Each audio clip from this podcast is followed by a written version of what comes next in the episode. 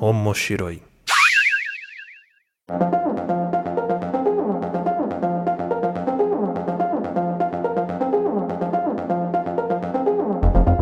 Olá a todos, sejam bem-vindos ao Omoshiroi. Eu sou o Luiz Hunziker, estou aqui com a Aline Hunziker. Oi, pessoal, tudo bem?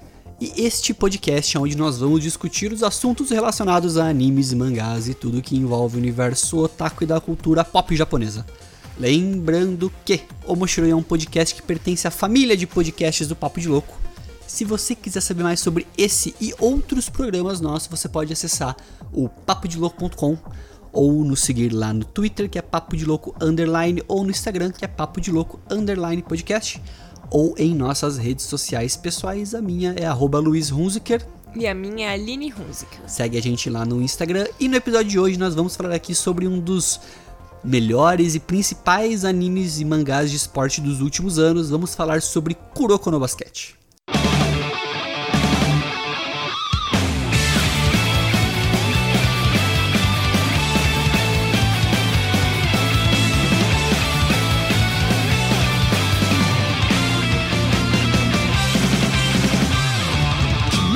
Esse mangá e também o anime, confesso que que eu tinha preconceito, mas não tinha nenhum tipo de interesse.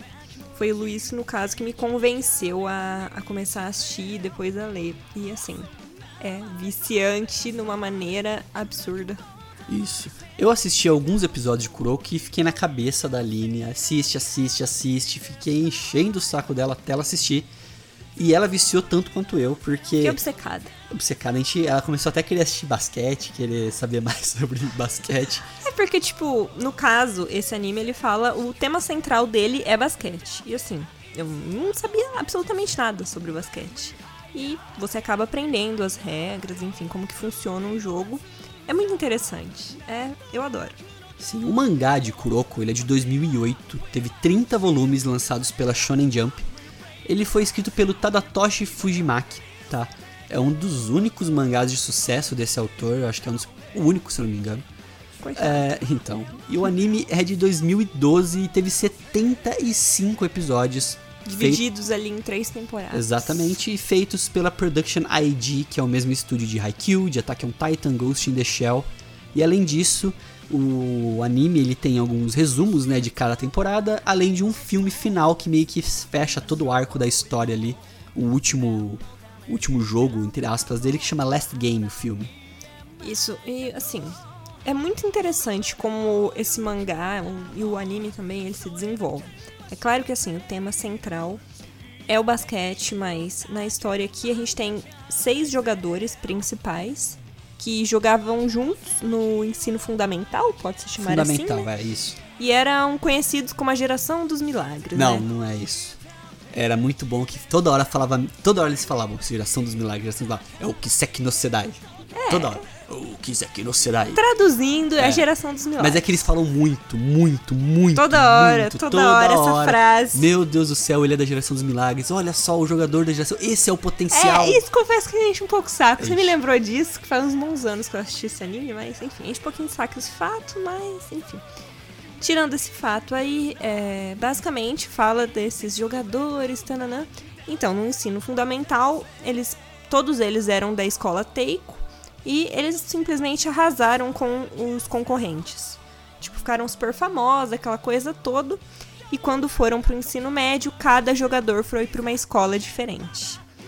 Então aí é que começa a história, né? Porque são jogadores muito fortes que foram para equipes fortes e aí tem essa disputa, né? Porque assim, tem vários torneios, enfim, é ele, ao qual eles se enfrentam para ver quem vai ser o campeão. Mas na verdade o grande diferencial da história é o quê? Ela acompanha o principal, o personagem principal da história. Isso, que na verdade que ninguém lembra, no É, caso da geração dos O que milagres. acontece? O jogo, jogo de basquete são cinco jogadores em quadra, tá?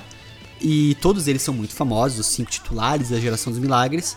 E numa escola que tá abrindo recentemente, que é a escola do Seirin High School, é, que é, tá fazendo uma seleção pro time de basquete, uma escola muito pequena, então ela não tem nem veteranos da escola, não tem tipo, jogadores que vão se formar, né? Ela não chegou, acho que não tem nem três anos o time de basquete direito ainda. É, uma escola jovem, assim, Jovem, recém-forma, recém-aberta. que e tem um time calouro de, de basquete. Exatamente, e entra pra fazer a seleção dois jogadores nesse time. Um que é o Kagami Taiga, que ele é um cara muito habilidoso, muito bom em basquete, mas muito egoísta, que ele jogava lá nos Estados Unidos. A família dele, ele morava nos Estados Unidos e voltou pro Japão então ele meio que menospreza, acha que ele é acima de todos, assim, é melhor ah, ele do que tem todo um mundo. Ele é tipo um jogador Talento talentoso, natural ele tem um tem. talento natural, aquela coisa toda, e ele se julga o, a Melhor. última bolacha do pacote, Isso. né? Se julga melhor que os outros. Só que junto dele, pra essa seleção, pro time, aparece um cara, um garoto, baixinho, meio franzino, que é o Kuroko Tetsuya. Que ele se denomina como o sexto jogador da geração do milagre. Então espanta todo mundo, porque ninguém lembrava deles.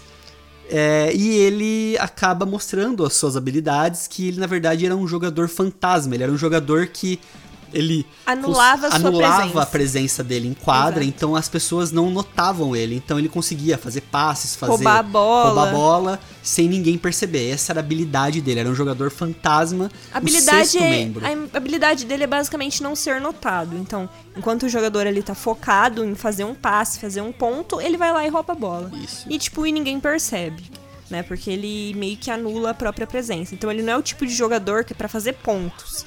Ele é pra ajudar o time a roubar a bola pra conseguir conquistar esses pontos. Então esse time do Seirin, junto com a habilidade natural do Kagami e a, a técnica, né, e vamos falar assim, a, a anulação em quadra do Kuroko, eles começam a tentar é, alçar objetivos de conseguir chegar e ser o grande campeão do torneio nacional de basquete, né, que tem.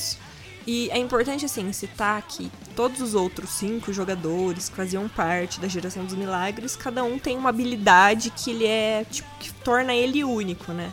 É, e como, é, como a Aline comentou no começo, são cinco jogadores que fazem parte da geração dos milagres e cada um tem uma habilidade meio que específica deles.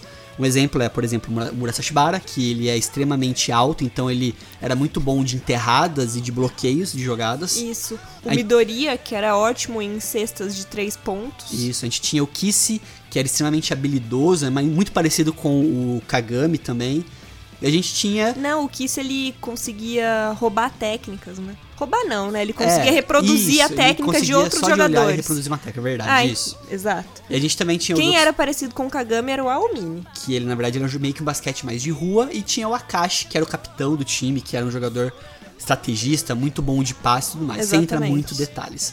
O que é legal do Kuroko é, cada jogador do time do, do Seirin tem uma história por trás e É, são sempre aquele importantes. drama, aquela coisa. Isso, mas todos eles são importantes, mas Sim. um que eu acho muito importante, que ele não aparece no começo do anime, mas depois ele volta a aparecer, é o Tepei, o Kiyoshi Tepei, que ele é Sim. meio que o capitão, meio que o líder é, do time, é o coração do time. Sim, com certeza. Que ele é quem começa a incentivar todos eles e fazer o time crescer de produção. Sim, ele torna o time unido, né? Ele consegue unir esse time e fazer com que o time cresça junto.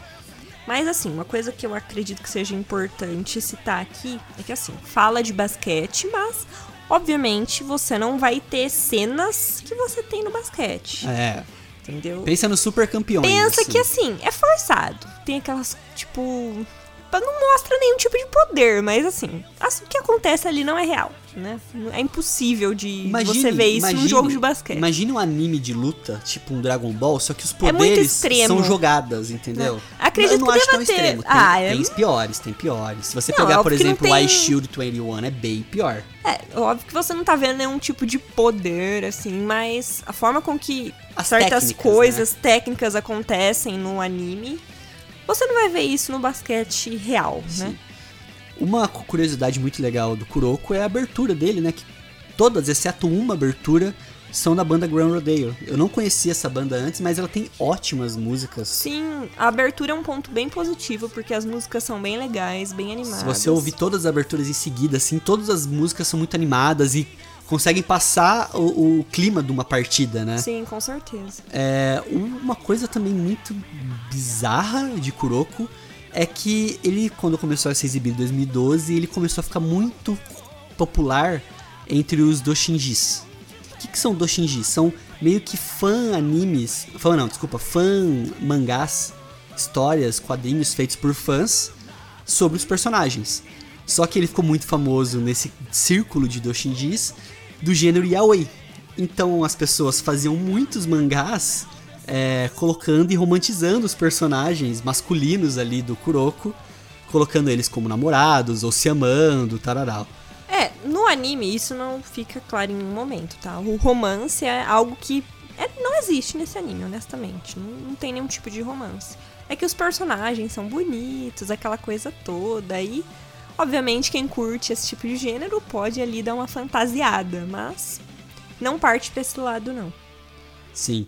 E então o que aconteceu? Começou a ter uma revolta muito grande, inclusive o próprio autor, o Tadatoshi Fujimaki, ele recebeu uma ameaça com tipo uma substância é, em pó, uma carta, uma ameaça de morte ele recebeu por conta desses Oshinjis. Então o canal de TV, o pessoal desses eventos, eles começaram a proibir qualquer tipo de conteúdo relacionado a Kuroko no basquete e a Oi.